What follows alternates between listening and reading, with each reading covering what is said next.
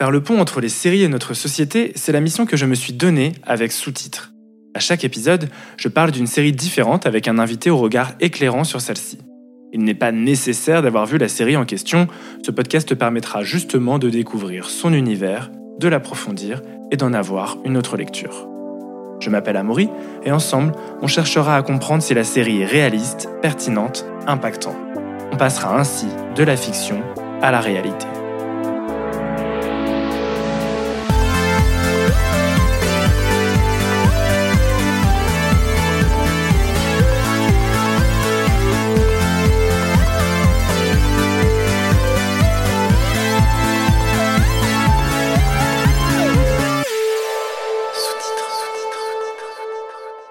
Janvier 2021, la série française En thérapie débarque sur Arte et bim, le succès est immédiat, colossal même, avec près de 40 millions de vues pour la première saison et 50 millions pour la seconde. Un record pour la plateforme d'Arte TV que l'on peut attribuer à son casting 5 étoiles avec Pure Marmaille, Charlotte Gainsbourg, Suzanne Landon et j'en passe, ou bien à l'écriture intense de Vincent Poy-Miro et David Elkaïm, ou encore au flair des producteurs de renom Eric Toledano et Olivier Nakache. Car ce qui se cache derrière cette recette gagnante n'est autre qu'une fidèle adaptation de la série israélienne de 2005, Beatty Pool. Déjà adaptée dans plus de 15 pays entre 2008 et 2013, cette version française voit donc tardivement le jour et elle reprend la formule efficace d'un psychothérapeute investi qu'on retrouve à chaque épisode pour une consultation de psychanalyse quasiment en temps réel. Semaine après semaine, les rendez-vous s'enchaînent dans le cabinet du docteur Dayan et l'on suit l'évolution de quatre patients ainsi que la sienne lors de sa séance hebdomadaire chez une consoeur. Le tout dans une ambiance tendue puisque la saison 1 d'En-Thérapie commence au lendemain des attentats du Bataclan et la seconde à la sortie du premier confinement. Mais la série est-elle vraiment réaliste? Que nous dit-elle de la thérapie comme réponse au traumatisme collectif et individuel? J'ai choisi d'en parler avec Martina, pas seulement parce qu'elle a vu trois des versions de la série, non, mais bien parce qu'elle est diplômée en psychologie clinique de l'Université de Parme en Italie. Elle exerce maintenant en libéral à Paris où elle s'est spécialisée dans la thérapie familiale, la protection de l'enfance, le trauma complexe et la pratique de l'EMDR. Rien que ça. Bonjour. Bonjour, ça va? Ça va, merci. Bah, merci beaucoup à toi de, de m'avoir rejoint euh, chez moi pour euh, cet enregistrement donc, euh, sur En Thérapie. Merci à toi de m'avoir proposé. Bah, avec grand plaisir. Bah, on va commencer tout de suite. Est-ce que toi, des fois, justement, tu as des patients qui t'en parlent, qui l'utilisent comme euh, référence ouais? Souvent, surtout au, début, quand la série était sortie, euh, j'avais beaucoup de patients qui me disent Mais vous l'avez vue? J'imagine que vous l'avez vue. Ah non, si vous, mais vous devez absolument la voir. Elle est géniale. Il y avait beaucoup de commentaires positifs par rapport à la série. Il y a une version que tu as préférée? J'ai préféré euh, largement la version française à, à l'adaptation italienne. Oui. Pourquoi? Déjà, c'est une histoire, moi, par rapport au cinéma italien des dernières années, que je trouve toujours un peu euh, pas réaliste, un peu trop surjoué. Est-ce que tu avais des attentes avant de regarder euh, cette version française, du coup?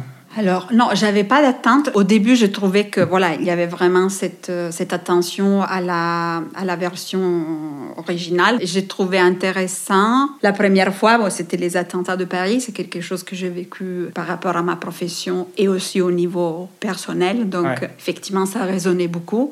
Et j'ai trouvé très intéressant d'adapter euh, tout ça à cette époque-là, à ces événements-là en particulier, parce que ça permet de parler du traumatisme avant de poser la, grande question de est-ce que la série est, réaliste, euh, j'aimerais bien qu'on se fasse un petit instant définition. Je te, dis un peu ce que j'ai compris et euh, n'hésite pas à me corriger et à ajouter euh, ce qui te semble pertinent. La psychanalyse est un des courants de psychothérapie. Absolument. Dans la série, c'est un psychanalyste, l'image qu'on a souvent avec Freud, en France aussi avec Lacan. Et du coup, la psychothérapie, c'est le fait de, enfin, c'est un peu une thérapie par la parole. Ah non, ça c'est. Si, si. non, évidemment. La, parole, elle est, euh, disons ça comme ça, centrale parce que voilà, on, raconte et on échange dans une relation thérapeute-patient des histoires. Donc au final, effectivement, oui, la parole, c'est le, véhicule principal. Après, il y a des, des, des, psychothérapies, par exemple le MDR, qui pointent aussi l'attention sur le corps. Du coup, on peut aussi toucher son patient et on prête attention à ce qui se passe dans le corps aussi au niveau somatique. Il y a une autre distinction ou un autre concept euh, qui te paraît... Euh, Peut-être la, question du psychothérapeute, parce que c'est deux choses différentes? Donc, il y a des psychiatres qui sont que psychiatres, donc en fait, ils vont poser leur diagnostic, ils vont donner les médicaments, mais ils ne sont pas formés pour aider la personne a un parcours de psychothérapie. Ok, ok. Voilà. De la même euh, façon, un psychologue, il n'est pas psychothérapeute pour autant. Donc la psychothérapie, c'est un training. En plus, c'est une école de spécialité qui dure, euh, enfin, disons, moyenne européenne, 4 ans. Donc ça, c'est important. Enfin, c'est important parce que je vois qu'il y a encore... Euh, ouais, ouais, ouais. Hmm, bah, très bien, très clair. Merci.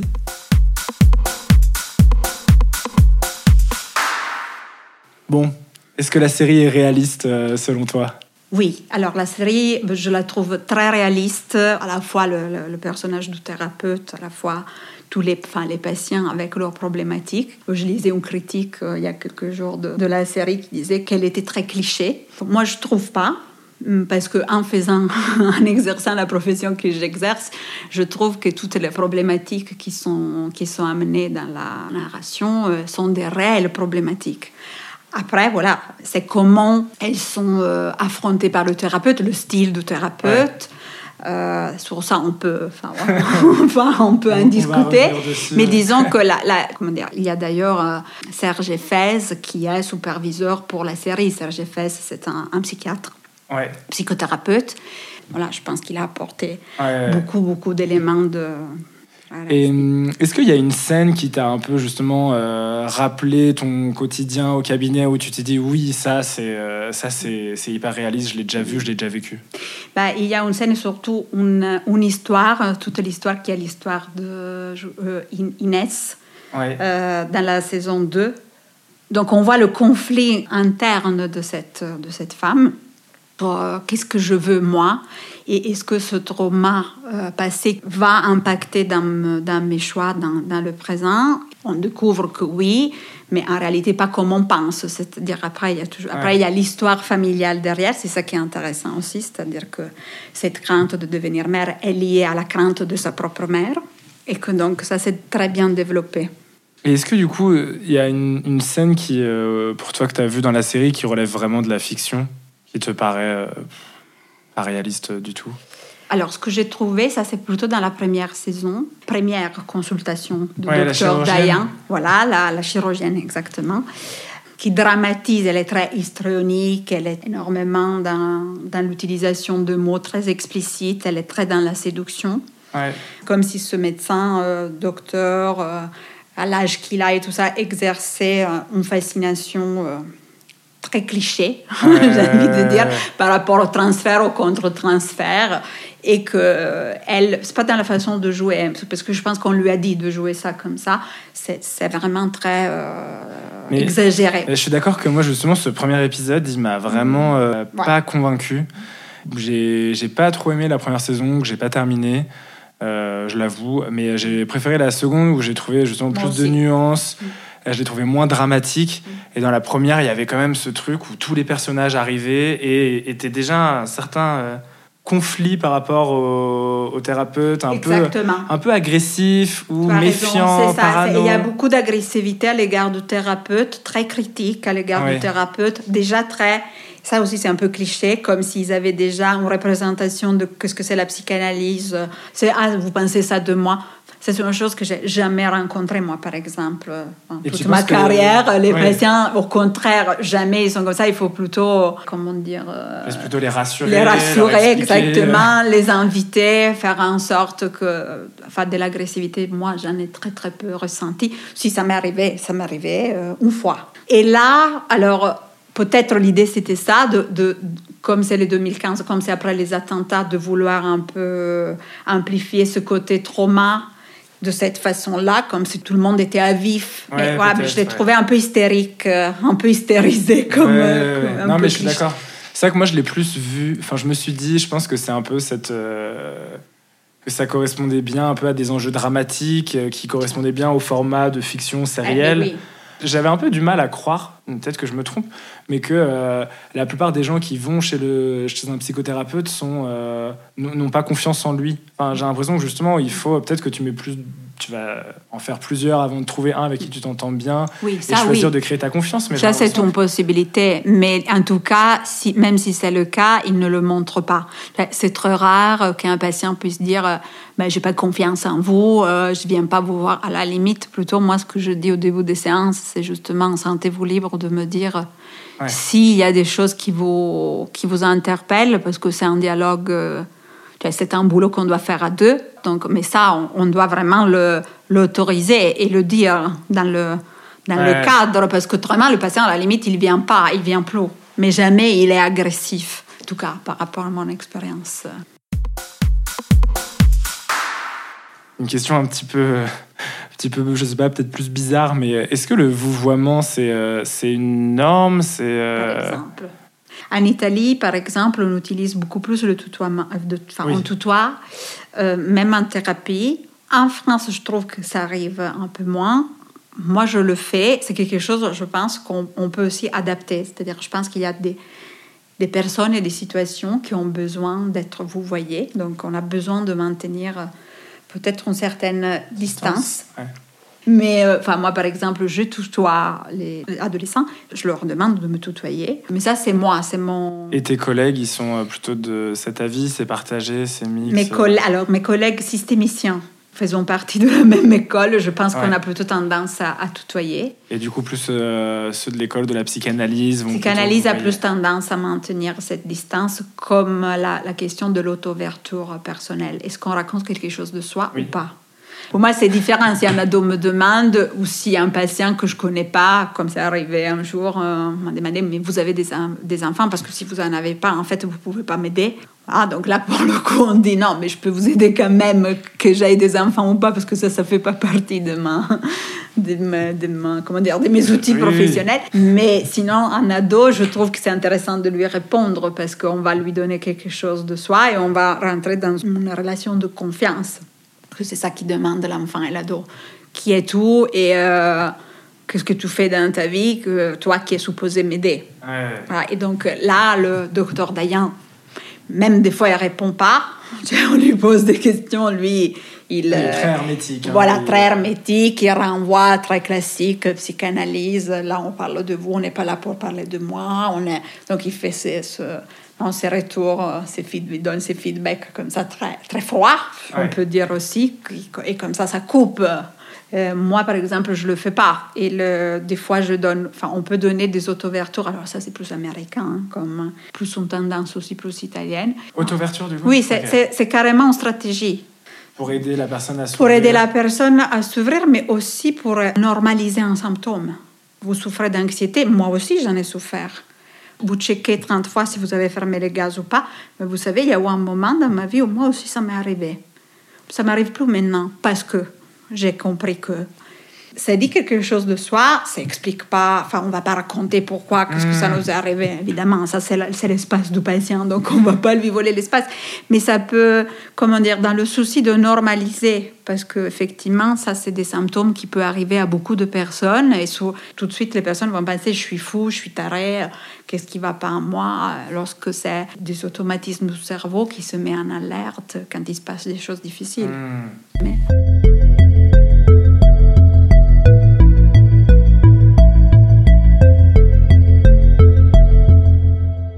ça dommage finalement que dans cette euh, version qui sort aujourd'hui là en 2021-2022, qui en plus veut parler de, d'un vrai traumatisme collectif comme les attentats, comme euh, le confinement, bah, du coup je pense que j'ai cru comprendre que par exemple toute l'école des TCC c'était très bien pour tout ce qui est anxiété, que la partie par exemple plus euh, bah, EMDR, systémie c'est mieux pour justement les traumatismes et du coup elle aurait pu pour moi en fait euh, être plus libre dans son adaptation et prendre une autre forme de thérapie euh, et, et, innover un petit peu par ce biais-là.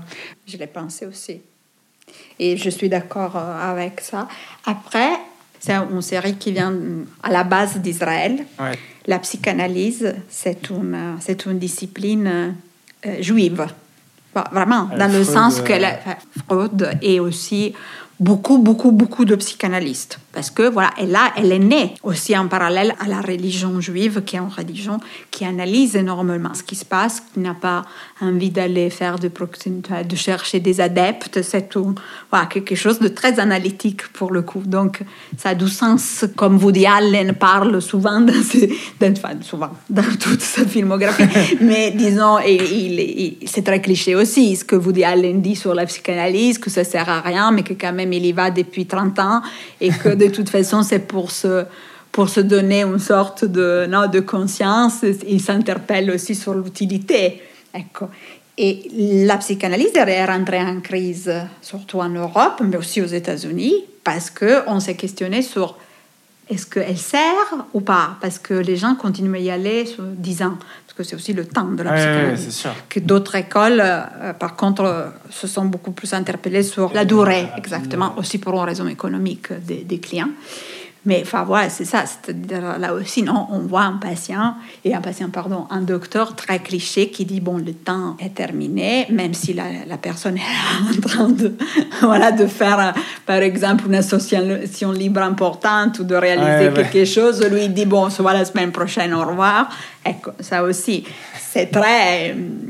Moi, j'ai envie de dire c'est très cliché, mais en réalité, pour ceux qui sont psychanalystes, c'est pas cliché c'est vraiment comme ça, parce que ça fait partie de la méthodologie qui est très stricte. Justement, dans la série, ce qu'on voit, c'est que euh, le, docteur Dayan fait énormément attention aux mots et aux signifiants. Il va souvent remarquer ce que le patient a dit pas tant comment il l'a dit, mais qu'est-ce qu'il a vraiment dit. Donc, il y a souvent des, des jeux de mots où on s'arrête sur le lapsus, sur vraiment le signifiant, donc la symbolique, de, qui est aussi très lacanienne, c'est-à-dire la, la personne est ce qu'elle dit? La systémie ne dit pas la personne est ce qu'elle dit? La systémie, par exemple, dit la personne est ce qu'on lui a dit d'être dans les, les générations passées et elle est surtout en relation aux autres. Donc ça, c'est par exemple une, une différence. Euh, est-ce que tu as aussi un petit mot à dire, du coup, plus pour euh, expliquer le, la, démarche euh, de la systémie, de la pratique de l'EMDR et comment ça, peut, ça aurait pu être présenté dans la série, typiquement? Oui, les thérapeutes EMDR ont été énormément investis après les attentats de, de 2015, justement parce que alors, la, la pratique EMDR, elle est la pratique qui soigne le stress post-traumatique par excellence, c'est-à-dire celle qui est validée par l'Organisation mondiale de la santé. Alors, le, le, le MDR a comme objectif de faire partir la, la personne de l'événement traumatique, donc de lui faire revivre l'événement traumatique. C'est un protocole très strict les études ont montré depuis les années 80 les débuts de, la technique EMDR qui est pour Eye Movement Desensitization and Reprocessing, donc désensibilisation par mouvement oculaire, que ce mouvement oculaire, qui après c'est pas que oculaire, mais en tout cas bilatéral, aidait la digestion, l'intégration des traumatismes récents ou passés en phase voilà, c'est des, des, sets de une minute où le patient est immergé dans l'expérience traumatique, après il sort de l'expérience traumatique. Il rentre, il sort, il rentre, il sort, et ainsi de suite pour plusieurs séances, jusqu'à quand, par exemple, on va demander au patient à combien vous vous sentez perturbé à repenser à cette expérience. Il va nous répondre de 0 à 10, on a des échelles pour nous situer. Il va dire 10, après 5, 6, 7 séances, il arrive à nous dire 3, après 10 séances, il arrive à nous dire 0, ok. 0, ça veut dire que la charge émotionnelle négative, elle est plus là. Et on va essayer de changer aussi l'idée que le patient s'est fait de lui, qui est souvent négative et souvent irréelle. Je fais un exemple. Je suis dans le Bataclan, je suis survivant, il, m'arrive rien au niveau physique. Quand je sors, après quelques mois, je commence à penser, j'aurais pu, j'aurais pu aider le mec à côté, j'ai rien fait. Pourquoi moi j'ai survécu et pas lui? Ah, Ça, c'est des typiques questionnements qui arrivent avec le trouble de stress post-traumatique, qui vont avec. Anxiété importante, dépression, ça peut être aussi des, des flashbacks euh, envahissants, donc des, des images, des, événements, pensées intrusives, donc difficulté à dormir, tout est ensemble, donc de façon massive. C'est massif, donc la personne ne peut pas vraiment vivre, quoi. Euh, et donc ça, on le traite avec le MDR. Et ça, pour les attentats de 2015, c'est ça qui s'est passé. parce qu'on peut parler de traumatisme vicarié, c'est-à-dire on observe, on voit quelqu'un et on parle de ça, ça touche une ville entière. Donc on était tous en quelque, en quelque sorte touchés par de, on imagine une vague, non? Il y a ceux qui sont pris par le tsunami, ceux qui sont derrière qui voient et ceux derrière encore. Voilà. Et donc, ça, c'est vraiment euh, la, le, traitement de, de ce traumatisme-là par la technique MDR disons, bah, c'est la technique qui, euh, qui s'y utilisait aussi en plus rapidement après des événements comme ça. Enfin, il y a une réelle discipline qui s'appelle psychologie de, de l'urgence. Les personnes vont intervenir, les thérapeutes vont intervenir directement après un trauma et ils vont essayer de, déjà de prendre en charge les choses assez rapidement. Et après aussi tous ceux que après six mois ou, quelques mois, ils ont commencé à avoir des symptômes après. Ça aurait été ouf de pouvoir, voir, euh, de pouvoir voir tout ça. Parce qu'il y en a plein, hein, des thérapeutes MDR à Paris. Euh, qui ah sont formés. Donc on aurait pu aussi, enfin je veux dire, on aurait pu aussi les Et puis il y a autre chose aussi que tu, enfin, que tu mentionnais avant qu'on commence l'enregistrement, mais sur euh, que tu utilisais beaucoup l'ironie, euh, l'humour. Ah oui, je faisais parce que là c'est vrai que c'est très lourd. Et... Je faisais une remarque parce que quand je regardais la série, euh, je dis mais quand même jamais, en fait même les patients font des blagues, non, dans la, oui. même bon, euh, placés ou pas, vous déplacez peu importe, mais en tout cas, et, le, et Dayan il en fait jamais. Et moi, j'ai fait beaucoup de blagues avec mes patients. J'ai beaucoup.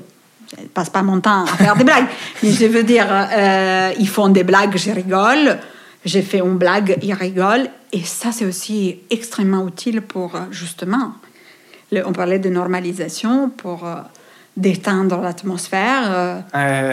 Enfin, on parle, enfin, je travaille beaucoup, beaucoup, beaucoup avec des personnes qui ont subi des violences, des violences sexuelles ou des violences pendant l'enfance. C'est un peu mon, voilà, mon, mon, public. Euh, et du coup, euh, enfin, on ne fait pas des blagues sur ça, mais on peut faire, on peut faire des blagues sur euh, comment ils vivent leur, leur relation aujourd'hui dans le quotidien. on peut faire de l'ironie sur ces symptômes, par exemple. Ça, c'est très important parce que on ne va pas tout effacer hein, chez les patients. Donc, ils vont apprendre aussi à, à faire de l'ironie sur leurs propres, sur leurs propres symptômes. Ça, ça, les, aide, aussi. Ça les accompagne dans leur expérience. Voilà, je pense. Mais...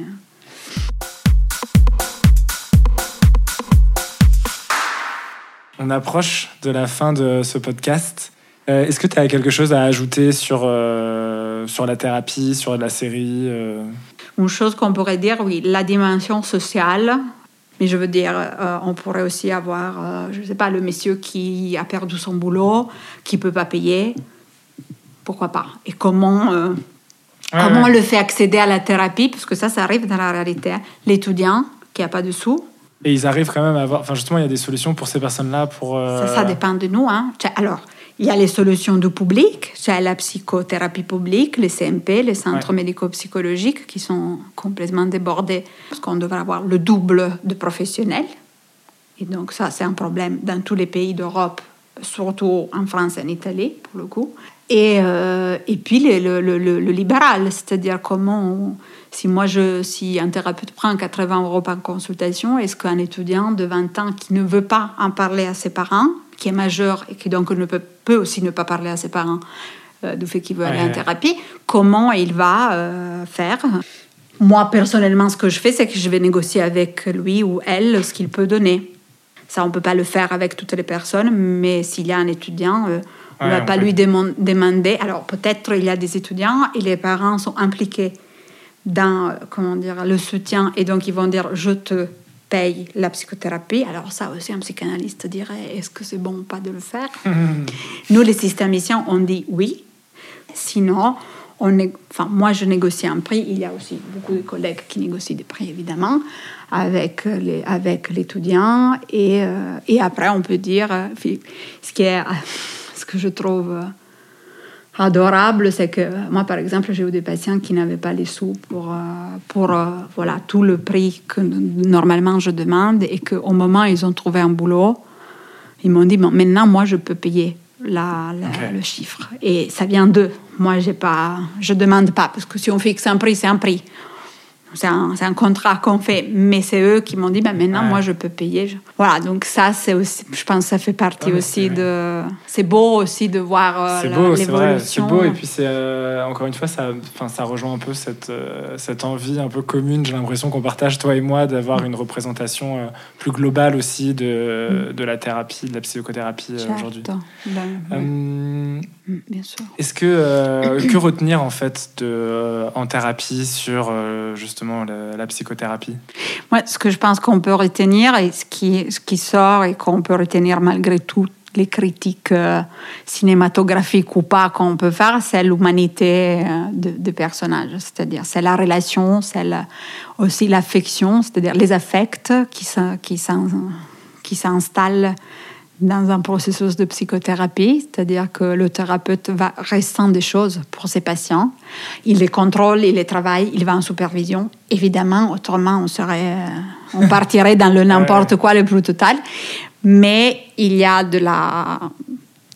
Il y a, il y a de l'humain partout. Donc, c'est, effectivement, c'est un, un travail où c'est un travail très intense parce qu'on est tout le temps invité à se questionner sur soi, qu'est-ce qu'on ressent aussi, tout le temps. Donc en fait, on est deux, voire plusieurs, tout le temps à se questionner sur ça. Et ça, je trouve qu'il, malgré tout, malgré le personnage soit un peu cliché sur la retenue, il, il est souvent emporté par... Euh, il est engagé. Il est engagé. Et c'est ça que je pense qu'aussi une autre chose euh, qu'on peut retenir, c'est que c'est une série euh, qui montre que la la thérapie est quelque chose d'utile mm. pour les patients, mm. bien qu'elle ne soit pas forcément facile, immédiate, et que ça demande aussi euh, enfin, du temps et de l'investissement. Mais en tout cas, j'espère que, enfin, moi, ce que j'aime beaucoup dans cette série, c'est euh, sa contribution un peu à au fait de pouvoir en parler de plus en plus simplement et publiquement. Et en tout cas, sur ça, franchement, euh, euh, c'est top.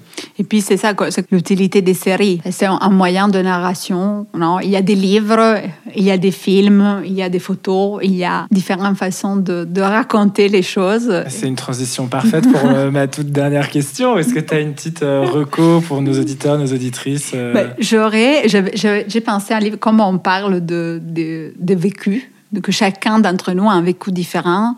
il y a un livre de Raymond Carver, qui est un auteur américain, Parlez-moi d'amour. Le, sujet, c'est, 17 nouvelles. Euh, Robert Altman en a fait un film qui s'appelle Shortcuts, qui est un très beau film aussi, si on veut. Le livre parle de l'amour, mais mm, chaque personnage de, chaque nouvelle, bah, l'amour, soit il passe à côté, soit il pense que c'est ça, mais c'est pas ça, soit il le rate tout en relation à son propre vécu, à sa propre histoire. Donc c'est ça qui est, je trouvais ça intéressant justement par rapport à l'expérience euh, et au vécu. Euh, merci beaucoup, Belle Rocco. Je mettrai tout ça dans la, dans la description de l'épisode. Euh, je te remercie beaucoup, Martina, d'avoir pris le temps aujourd'hui de, bah, de, discuter de cette série de, Mais merci de psychothérapie. À toi de m'avoir invité. Bah, avec grand plaisir. Et eh bien, à très bientôt. À bientôt. Ciao. Ciao.